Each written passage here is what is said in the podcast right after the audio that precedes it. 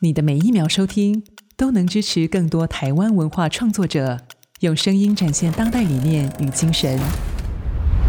加入静好听订阅会员，一天八块钱，成为知识有价的实践者。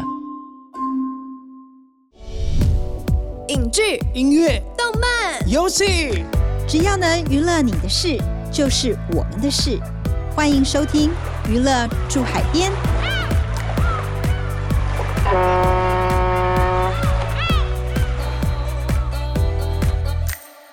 欢迎收听由静好听与静周刊共同制作播出的节目《娱乐驻海边》，我是静周刊娱乐产业组记者刘慧茹，我是对记者咄咄逼人、讲话又经常失态的灭绝师太。说到最近的话题台综，也就是台湾综艺节目，不得不提《来吧营业中》。从三月十九日在 TVBS 欢乐台台视与 Netflix 播出之后呢，不仅收视率节节高升，还蝉联 Netflix 台湾节目排行榜三周冠军。大家也知道，最近疫情又起了，孩子们都在家上线上课，师太呢也只能在家上班，每天就跟孩子呢相看两讨厌，呃，是相看两不厌。但老实说，每次觉得忍无可忍、无需再忍的时候，我就会打开 Netflix 来看《营业中》。认真说，《营业中》真的是非常好的亲子调和剂，大人小孩都看到笑嗨嗨，家庭和乐就靠这一档了啦。没错，来吧营业中是一个以餐厅经营为主题，轻松有趣又励志，偶尔还会赚人热泪的实境综艺节目。第一季找来庹宗康当店长，与姚元浩、炎亚纶、杨明威、鬼鬼吴映洁以及严幼婷六个人一起经营一间叫做老屋的餐厅。今天呢，娱乐住海边邀请我们的大来宾，就是《来吧营业中》第一季的主要成员，厨艺扛把子姚元浩，以及节目制作公司好看娱乐的副总经理王珍妮。难得的机会，请两位先跟听众朋友打声招呼。Hello，大家好，我是老屋的姚元浩。大家好，我是王珍妮。这次呢，会找两位重量级嘉宾来上《娱乐住海边》呢，其实就是想深入的挖掘一下实境节目制作的幕后秘辛，无论是从艺人的角度，或者是从制作单位的角度，总之呢，就是要全面性的给他解剖一下啦。那不如我们就先来问一下我们营业中的厨艺扛把子浩哥姚元浩。元浩呢，一直给人的印象呢，就是很阳光啊，十项全能啊，会露营，会做菜。师太觉得他基本上就野放到森林也可以吃香喝辣，煮出一桌米其林的概念了。这次呢，在来吧营业中，元浩是厨艺担当。我相信透过节目，有不少观众见证到你是扎扎实实会做菜的男人呢。像我就真的有被吓到，因为呢，你知道师太好歹也是在娱乐圈待了超过二十年的人，其实很多人很多艺人宣称会做菜，甚至有出食谱书的艺人，其实都是包装出来的。但是浩哥，你是真的会做菜，而且感觉得出来，你真的非常乐在其中，是那种比如说你做菜给朋友吃啊，然后觉得朋友好像很乐在其中，你也会很开心的那种。我很好奇，制作单位当初在跟你邀约的时候，有跟你提过这样的内容吗？其实我觉得来吧营业中啊，在每次录制的时候，其实我都很开心，嗯，非常非常开心。那种开心是觉得。我今天好像要去一个我非常期待、想要在那一个窗台上面做饭的，去那个地方我就很开心。然后跟我的工作人员一起相处，我觉得很开心。所以我觉得每次到录制节目的那一天的时候，其实我都有点开心过头。但是他当初有跟你说，你必须这是一个什么样的节目？他大概有跟你讲吗？没有，没有，也都没有跟你讲。就这，我觉得这是我们节目很特别的。每我每一天。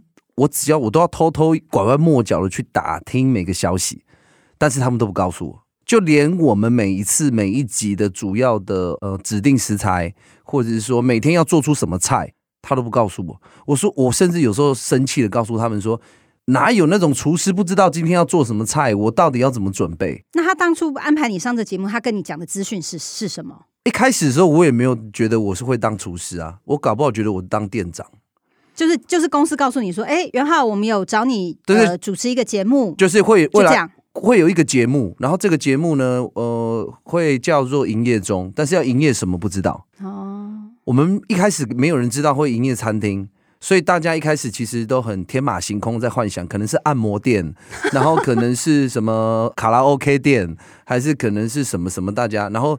前阵子那个《华灯初上》又大家很喜欢看，对，大家又往那个方向去想，而且甚至我记得现在回想起这个问题，开始接到了这个邀请，然后呢，走进了一个地下室，我也不知道对手有谁，我们是完全不知道，我们这六个人还是甚至七个、八个、九个、十个，到底有多少个人不知道，嗯，就完全都是零，然后从这样开始。因为我工作，其实我在演艺圈工作，从拍戏到主持节目，然后到做了一大堆事情，时间过得很快，也二十年了。嗯，那二十年这时间里面，其实路过很多很多太多东西了。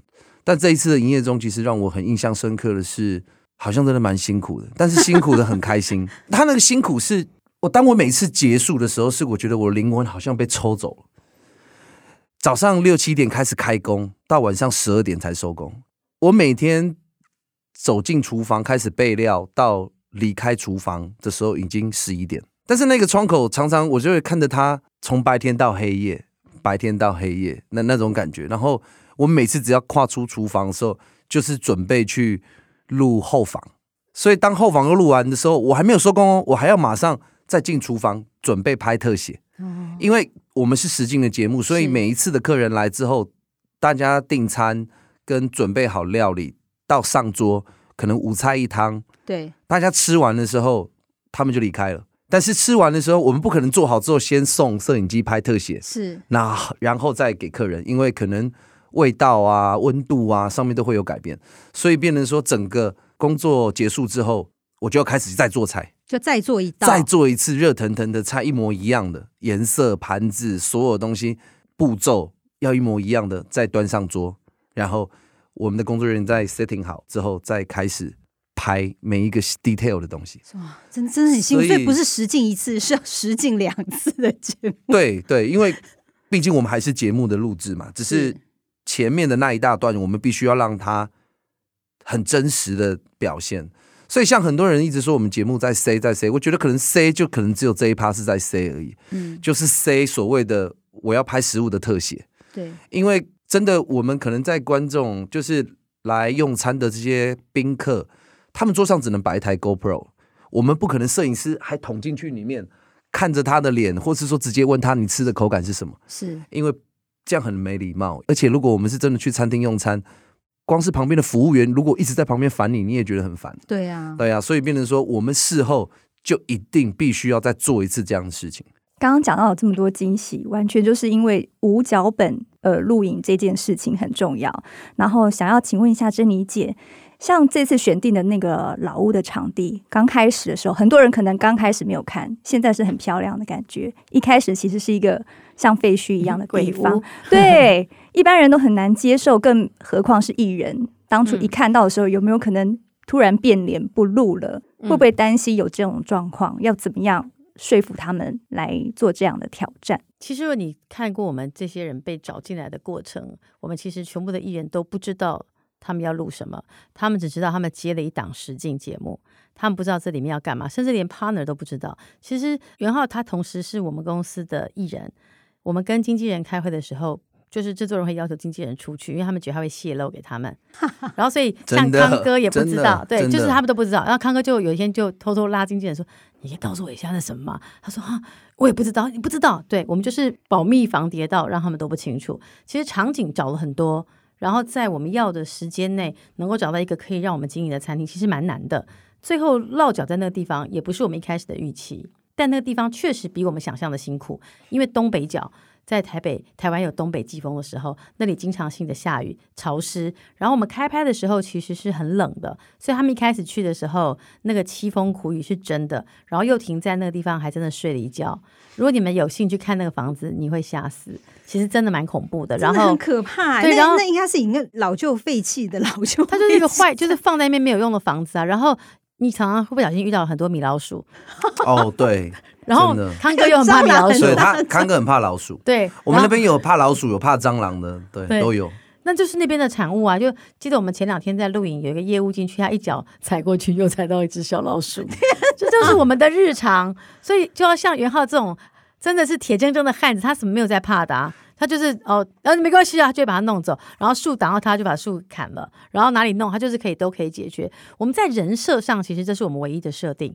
这里面有一个全能的姚元浩，有一个开过很多店的庹宗康，他什么店都开过。所以你跟他说我们要做一家开一家开一个店，他就觉得哦 OK 啊，我可以。但他一定没想到，他要弯下腰来做这些这么辛苦的事情。所以后来真的去看医生了，真真的很辛苦。他那个膝盖真的之前有旧伤，所以确实是辛苦。然后你也不知道一个聪明的炎亚纶会这么怕蟑螂，我不知道，所以他在那边他竟然吓到尖叫。他什么昆虫类他都怕吧？我看他怕那个蜜蜂也是。对对对，对，他他尖叫。然后鬼鬼，你觉得他天不怕地不怕？你不知道很多那个你认为没什么的点，他会哭出来。就比如说他元浩第一次把他弄哭，元浩自己都吓坏了。就是我们想不到，这事情都是我们想不到的。就如同当我们放进严幼婷的时候，我们认为我们给了他们一个小帮手。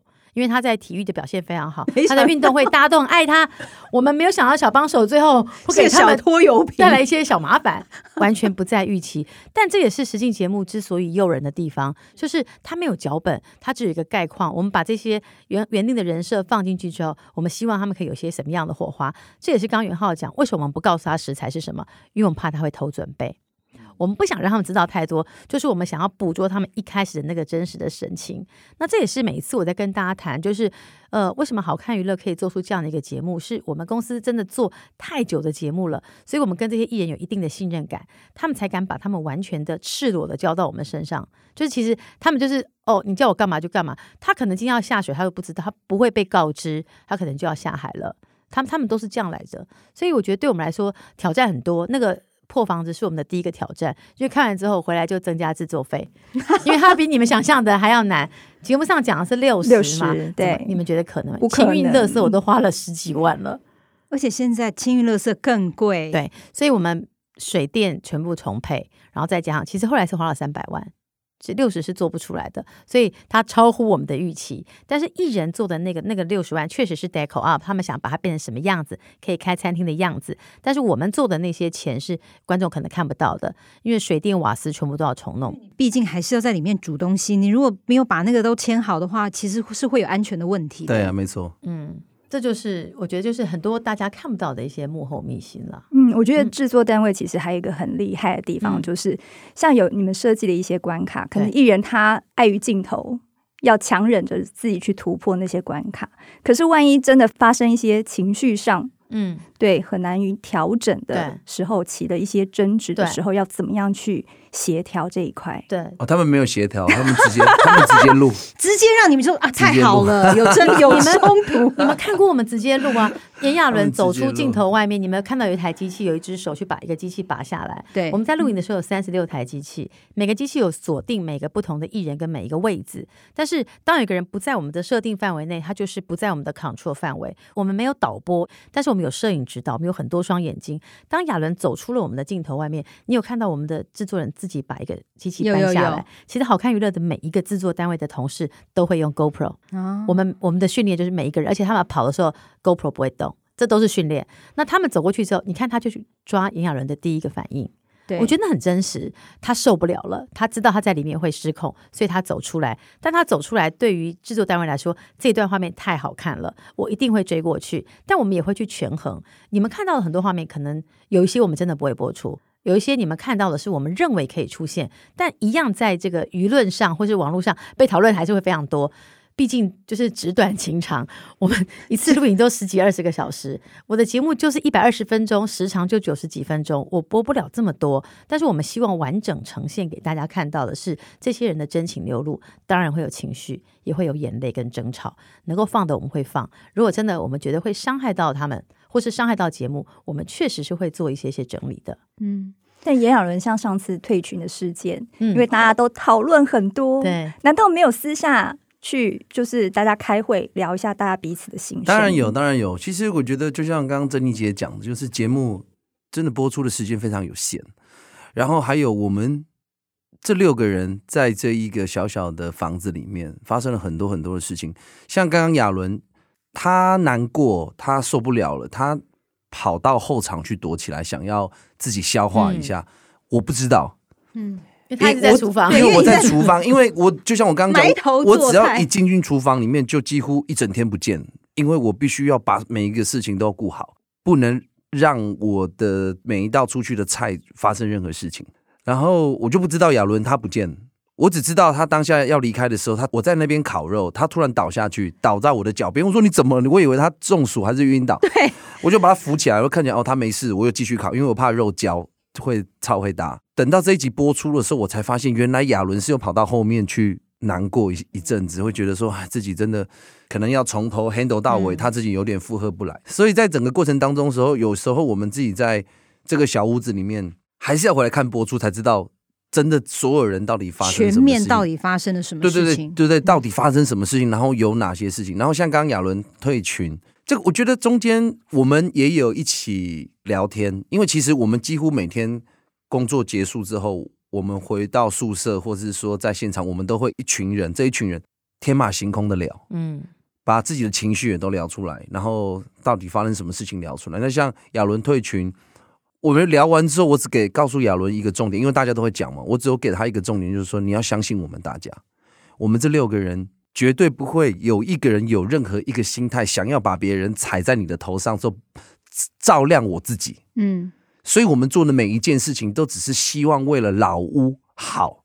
那中间可能有些有口角，或者说有任何的摩擦，大家只是为了想要进步，而不是为了想要利用你，然后来。增加我自己的光环，所以大家这个心态只要健康，不管发生任何事情都可以讲。是，所以我就这样跟阿布说：“阿布，你不要难过，你不要觉得你好像发生的事情我们都没有，就是大家把你晾一边，不帮你解决，或者说不关我的事情，我们绝对没有这种心情。所以大家的心态一定要很健康，我们才有办法把这一股力量团结起来，变成一个更强大的力量。”所以阿布退群很快的，很快很快的，他就又入群了。对，又入群了。就 有确实有坐下来聊一聊，后来就入群，但都可以接受。其实对我们来说都可以接受。就是我也很开心，他是这么直接的告诉我们，就是他用退群来表达他对这个事情的不开心。我觉得可以啊。那因为很多的冲突之后，这些人会更紧密。就如果你没有经过这些冲突，你就是淡淡的。但这几个人为什么会拆不掉？就是他们是很紧密的。冲突的时候，大哥会出来；大家都硬的时候，女生会出来。然后我觉得那个，比较或者是你们看阿威，他常讲一些很奇怪的冷笑话，他其实也是一个很安定的作用，因为他没有情绪。然后元浩、欸、他真的情绪他没有，他元浩是个暴冲的，对、就是、我会比较直接。对，然后我跟阿布会比较像，对他们两个是像，只是因为他在厨房没有遇到客人，所以他不至于会冲出来。他因为他在里面 直接拿锅铲出来，对，菜刀出来。但也是因为这些人的个性很鲜明，所以当时我们把他们放在一起。其实这都是有考虑过的。所以你说退群什么的，有再回来就好了，没关系，这都是过程。我觉得既然是讲那个餐厅经营为主的节目，一定会讲到招牌菜嘛。来吧，营业中的经典菜就非浩哥的红酒炖牛肉莫属了，连法国大厨都称赞不已。因为我看到网络那那 PTT 啊，对，上面还敲碗说要姚元浩推出红酒牛肉 真空包，以后还还说以后不做艺人都没关系，我觉得你就可以靠这一道赚大钱了。那元浩你自己觉得目前为止最好？做做过最好吃的菜是哪一道？就是红酒炖牛肉。红酒炖牛肉的那个料理包，其实我已经做好了。我只是在找一个 timing，要怎么样把这个东西介绍给大家。因为我还没有开始录制营业中的时候，其实我自己本身就是一个非常喜欢户外运动的一个人。然后我几乎每个礼拜就是活在整个大自然里面，不管海边，不管山上，不管哪个地方，这样。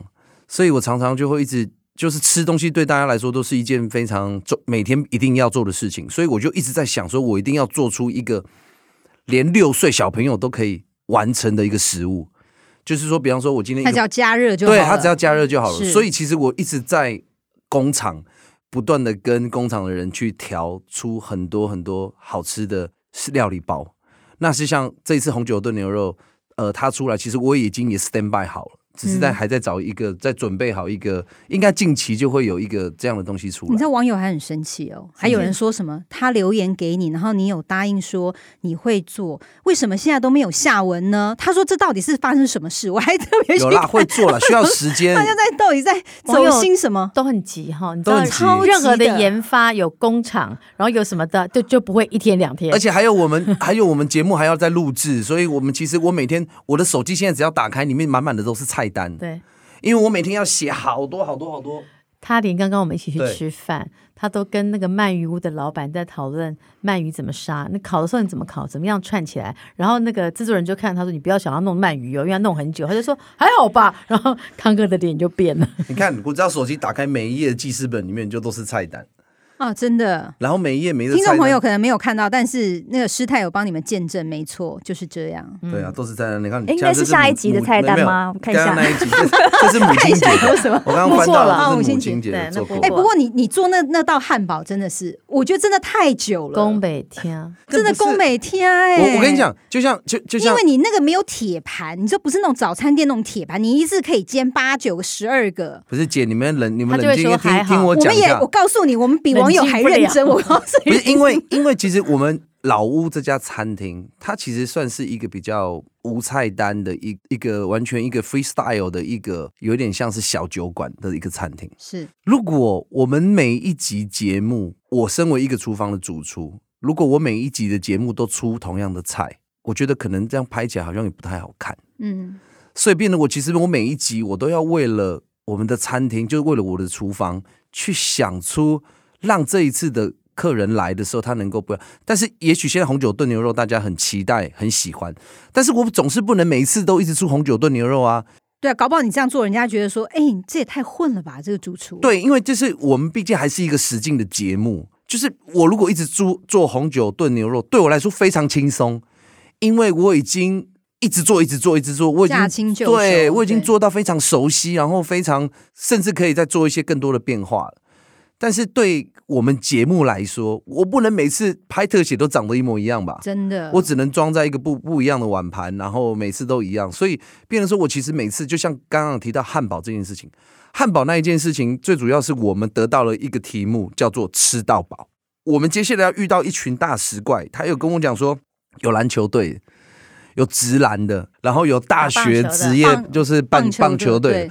那我想到这些学生，你想到他们会吃到饱，我要准备什么？我食材的钱，我们几乎每次老屋最后结算的时候，我们的食材钱，你看，一家餐厅如果呃食材钱花五万块的话，他至少要赚三万吧？对啊，对不对？对啊，应该要三万或者是两万多块，一定是这个价钱。对啊，不然你不用开了。对啊，要不然就没有没有开。你看，像我们老屋，我们每次食材一万块的话，我们只有赚两千、三千。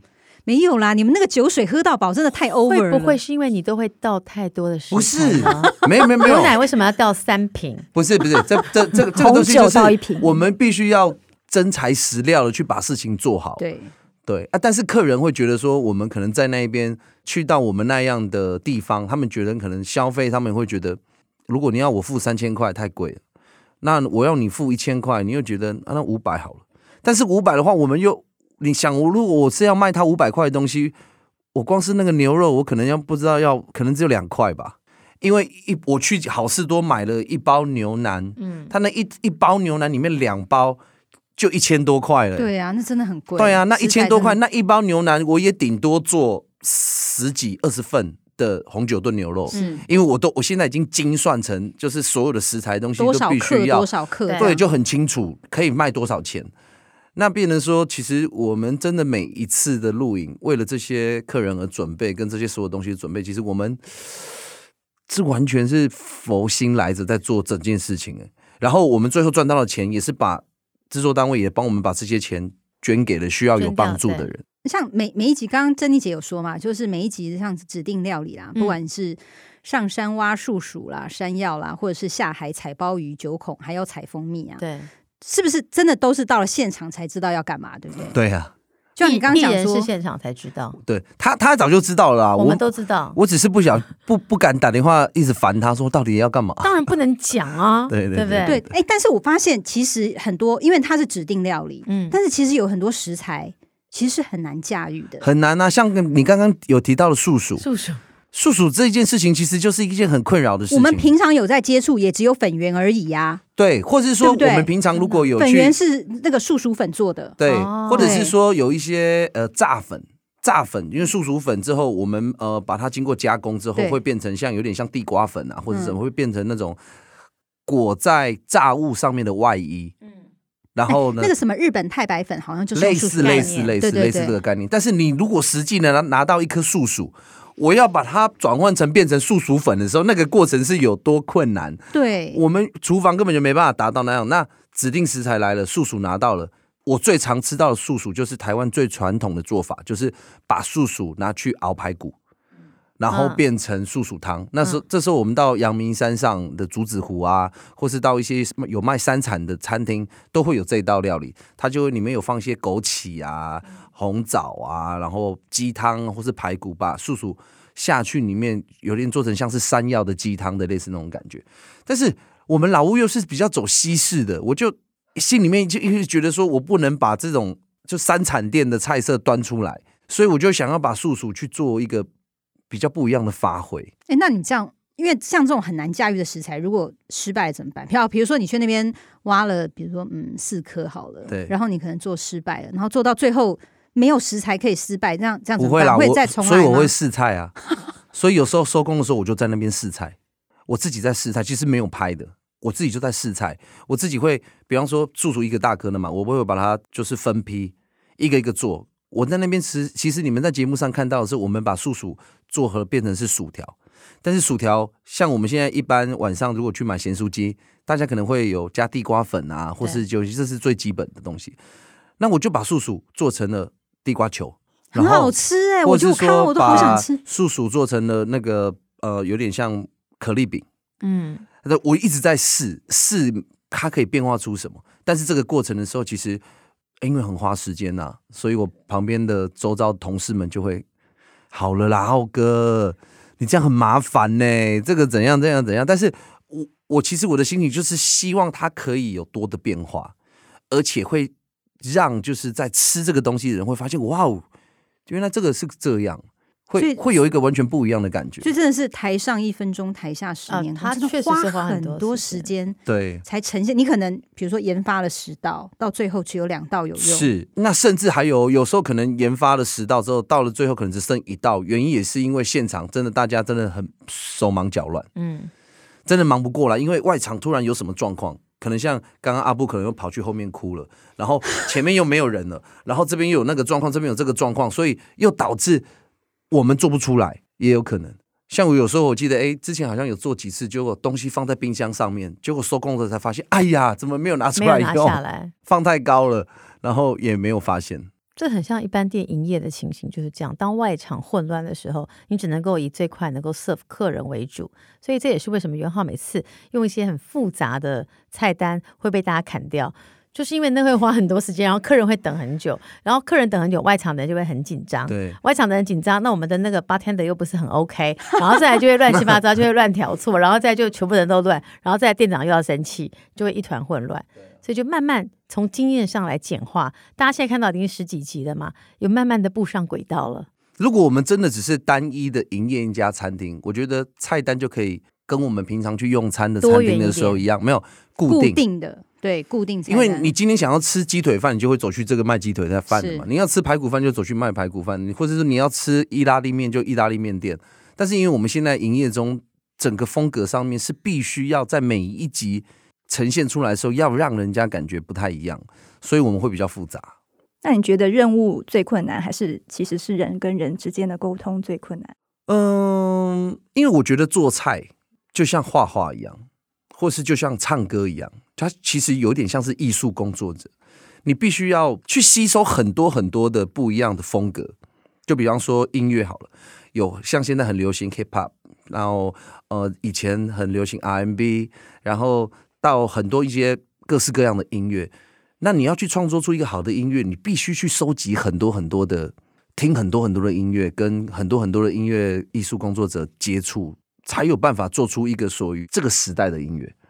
我觉得做菜也是这种感觉，就像我们虽然是一个很无菜单的一个餐酒馆，但是我每天哦，时时刻刻的，我手机打开的影片，他就是各式各样在做菜的人，甚至现在 Netflix 上面有很多的做菜的影集，炸的、做甜点的，做什么时候做什么。其实食物本身来说，它不是一件很难的事情，但是你有没有心去了解它的变化，你就会去找到自己做菜自己的一个 style。我觉得这很重要。就像这一次这六七个月这个时间，我在我的老屋的厨房里面，我每天不断的在练习，然后每天在吸收很多人给我的一些想法，甚至很多人来用过餐的艺人给我一些不一样。就像这一次很开心的有一个非常年轻的一个米其林二星的主厨来到我们餐厅，还有美食家对，还有对胡天兰老师，然后还有。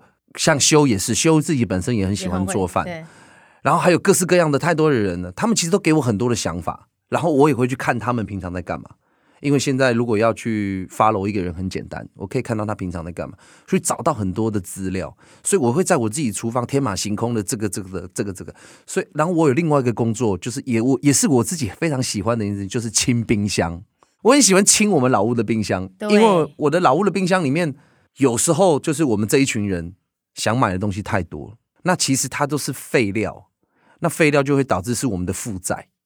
那像像阿威，阿威莫名其妙的，他第一次他就去给我买一大堆青草茶，对，青草茶已经 冰一大堆青草茶，他买了十几瓶青草茶，这个就是那个少爷的会做的事情，应该会喝，他就拿。我以为是你们置入，哎，没没有，他买了青草茶，哦，青草茶，然后又买了，你知道买了那个什么牛奶锅、麻辣火锅锅底。然后他就想说，我们这个直接我这样加热就可以吃啊。然后但是就放在冷冻库三个月，也都没有拿出来，哎，也没有人不知道要怎么弄，也不知道要怎么吃。因为你每天吃新鲜的食材，怎么会想要去吃那样东西呢？所以变成说，我们的冰箱里面其实有很多很多的食材。那其实我也很喜欢去清冰箱，所以我常常有时候就会把冰箱所有东西翻出来，全部再做一轮清冰箱料理。天马行空的，是蛮流行。然后做完了之后，就给工作人员吃。然后，或是说我们自己员工餐吃掉，所以大家都其实还蛮开心的啦。所以我觉得做菜这件事情，我觉得只要你愿意，其实都不难啊。团队现在都很在期待浩哥的员工餐。嗯，哎，这个不知道不可以说哎，因为我们还没有播完。就是其实我们节目啊，到了尾声的时候，现在已经其实快到尾声，对，已经超过一半。我们在老屋餐厅啊，有一天我们的工作人员跟我说，我们节目快尾声。然后他们希望今天晚上所有人都可以吃到红酒炖牛肉。哇我那天扎扎实实炖了五锅。哇！是你那锅太小了吧？没有没有，不是锅子就锅子就顶多这么大，就正常的正。而且其实，在老屋工作厨房里面很辛苦的是，因为我们老屋的餐厅其实是家庭式厨房。对，它不是营业用。我们不是营业用，所以我的锅炉我只是摆了这个这个这个就放不下。嗯，我不可能放三个炒锅。如果哦，它只有三口，它只是三口炉，对对对，而且很近，而且三口炉很近。哦、你看我在炒菜，锅子就这么大，那他就没有办法，这个锅跟这个锅会打架，对，不能炖，所以没办法炖，所以变成说我还是要一锅一锅炖，这个炖完放这个，这个放这个，放放一个放一放，然后锅子又不够大，然后其实那一天就是我很开心的是帮我所有这些辛苦的工作人员们准备了那五锅的红酒炖牛肉。然后到他们吃完，我在旁边看，我觉得很开心。然后他们也很满意，他们会觉得哇，就是很好吃，然后很温暖，然后就是我们大家不分你我的，一起完成了这一个来吧营业中，蛮开心的。元浩刚刚有提到说，其实你很注重就是来过的人或者是看节目的人的反馈，在网络上的反馈，比如像。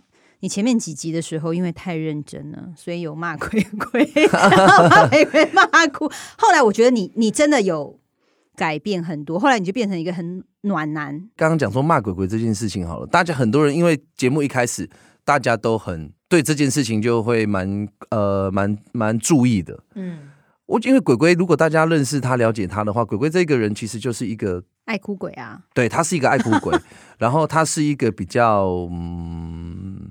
没办法专心的一个人，对，他不是一个没比较没有办法专，他就是他心里面有好多事情想做，嗯，可是，在厨房里面常常会遇到一个很大的问题是，我今天如果要他备料，比方说今天的是红酒炖牛肉好了，我要他准备好牛肉这件事情，因为红酒炖牛肉里面不只是只有牛肉，但是牛肉是主角，但是我们一做起来就很多嘛，碎边的红酒炖牛肉，他可能切切，他切到一半的时候他就跑走了，他又跑去做巧克力，然后他可能巧克力又没做完，他又跑去做什么？所以他常常在厨房里面会在每一个角落出现。如果拨快格的话，他可能会唰 唰唰瞬间移动，一直，然后但是事情都没有做完，但是会发生一件很恐怖的事情是，当开始客人进来了，我回头说：“果果，你准备好了吗？”啊，你还没有弄好，那你刚刚在干嘛？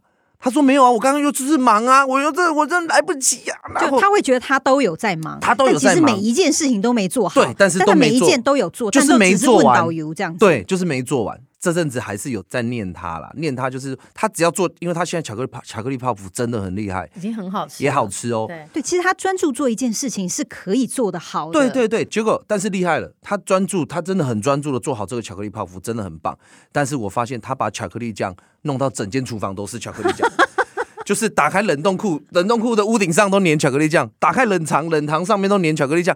然后连那个桌子缝里面也有巧克力酱，然后到处都是蚂蚁。然后他就开始放橡皮筋，这边放橡皮筋，那边哦，因为橡皮筋可以驱蚂蚁，没有用啦。呃，有有有，他就一直放，我就看他一直放，他就放蚂蚁，他就放橡皮筋，放橡皮筋。我就眼睁睁看过蚂蚁爬过橡皮筋，怎么会有用呢？不然他没有、欸。因为 因为鬼鬼他就会这样，然后弄到，但是他真的成功把巧克力泡芙做好。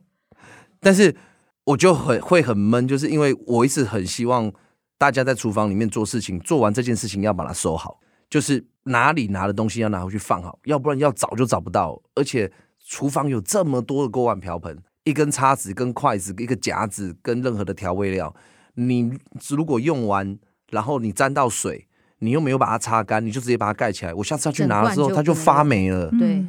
对啊，所以变得说很多很多事情，可能是我我不知道，我可能觉得我是我自己太认真，还是怎么样？因为你真的很认真，所以你会希望说，如果你们真的是要开开一个店，他必须要去了解这个规矩在哪里，对，就是厨房的 SOP 是什么？是是是，所以但是他可能会认为，我我我我以前没有遇过这样的事情啊，那这就是别人说厨房里面只能够有一个主人。其实这个道理对，很多人家里就比较爸爸妈妈，所以变得说才会导致跟鬼鬼吵架。对，就是说，因为我一直讲一直讲，我说真的，其实我我现在被讲到，我自己也会觉得很，我是不是不应该讲？不是不是无辜，就会觉得我是不是真的很唠叨？但是因为我们常给他那个坏笑，对，但是我不讲又不行。我有看到后期，因为前辈，因为因为最后承担的又是我。对，因为最后会被讲的就是。这些东西如果没有弄好，或是发霉了，如果我今天如果被餐抓到里面有一只蚂蚁，嗯，哦，店也不要开了。我对，或者说里面有一只蟑螂，因为我们自己去外面用过餐，吃过每一家餐厅的料理，最大的禁忌是什么？如果里面有一根头发，里面有一只老鼠，里面有，哦，我的天哪，那个整个餐厅可能毁，再也不要去，再也不要去了。嗯，那但是你说真的做过餐厅的人，大家都很清楚。你只要有食物，里面不可能没有这些东西。那你是不是，是餐厅如果没有老鼠的话，就代表这家餐厅不好？对，是不是？不可能，因为因为我们有太多的食物在里面了。那老鼠它本身就是它的嗅觉很灵敏，嗯，它就会来找，所以我们必须要把它收好，然后把它藏好，让它没有机会可以在这个地方。所以变成说很多事情我就变一直讲一直讲，就是说变成他们觉得我很唠叨。嗯，其实录制台湾综艺节目真的很不容易，不像国外的综艺节目会有大笔的金额的冠名赞助。像我在看每一集的那个营业中的时候，我会发现有一些置入的商品，老实说，的很硬吗？没有啦，老实说，对我非常的有 吸引力啊。嗯，我觉得除了那个那些什么香煎野菜海鲜之外啦，哈，比如说咖喱块啦，嗯、哦，这些调味料啦，还有泡茶的软水啦，嗯、辣椒酱啦，冬瓜奶茶的鲜奶啊，嗯、我每次看完都。真的想要去买，对，真的是会想。那我们还蛮成功的。对，我觉得，因为珍妮姐是行销能手嘛，哈。那你在跟团队开会或是规划录影内容的时候，对，是不是会从源头就开始做一些商品的植入？你这个两者会做什么样的搭配？嗯，这个节目我们没有从源头开始做植入。这个节目因为一开始。可能从源头也没有用，因为你还没有收视率的时候，其实没有人看得到你的，人家是不会花钱的。所以它很大的置入来自于后期、中后期，当收视率出现之后，电视台就会有很多的置入涌入，但这也会造成很多置入的这个堆积到节目的内容，因为它越来越多，我们也会再做一个权衡，以及我们。呃，在好看做节目，我们一直都希望置入不要让收视率往下掉，所以我们会花更多的时间去让它是自然的露出。你们 even 知道是置入，你不会觉得吃不下去。但有些置入是会很硬的，我们尽量不要这样做。所以会有这样的东西的时候，会希望艺人确实会讨论，你们觉得怎么做会比较好？那这个希望是两赢咯，就是我们做自助，这客户也能够卖东西，我们自己也是。但有些还是超乎预期，像我们上次在那个节目里面吃的那个家乐福的面包。家乐福的老板都不知道他面包会卖这么好，没有在置入面包，但是面包卖很好。哎，那家乐福的 APP 真的非常那个，对啊，因为我因为我们家是我我老公在煮饭，对，然后我女儿还跟我老公说：“爸爸，你以后不用去菜市场，我跟你讲，你可以用家乐福的 APP。”我我老公说：“你去哪里学到这个东西？”那这个就还蛮蛮自然的露出啊，对对对，那就还蛮有帮助的。然后也会让你知道说你到底花了多少钱，然后什么东西怎么样。但就是有一些东西是我们想象不到的，它的效果比原来的更好。就类似那个面包，后来家乐福自己都还，我就看他们自己大大的广告，对他们自己打广告，欸、就说呃老屋买不到的面包，吃了还想再续的。嗯，今天真的很感谢袁浩和珍妮姐来跟我们分享这么多的幕后秘辛。下一集呢，也会来聊实景节目。如果有喜欢全明星运动会的听众，也不要错过哦。对于这集节目有什么样的心得回馈，欢迎留言和我们分享哦。别忘了要给娱乐驻海边满满的五颗星哦。拜拜，拜拜，拜拜。感谢听众收听，也请持续锁定由静好听与静周刊共同制作播出的娱乐驻海边。我们下次见。想听。爱听，就在静好听。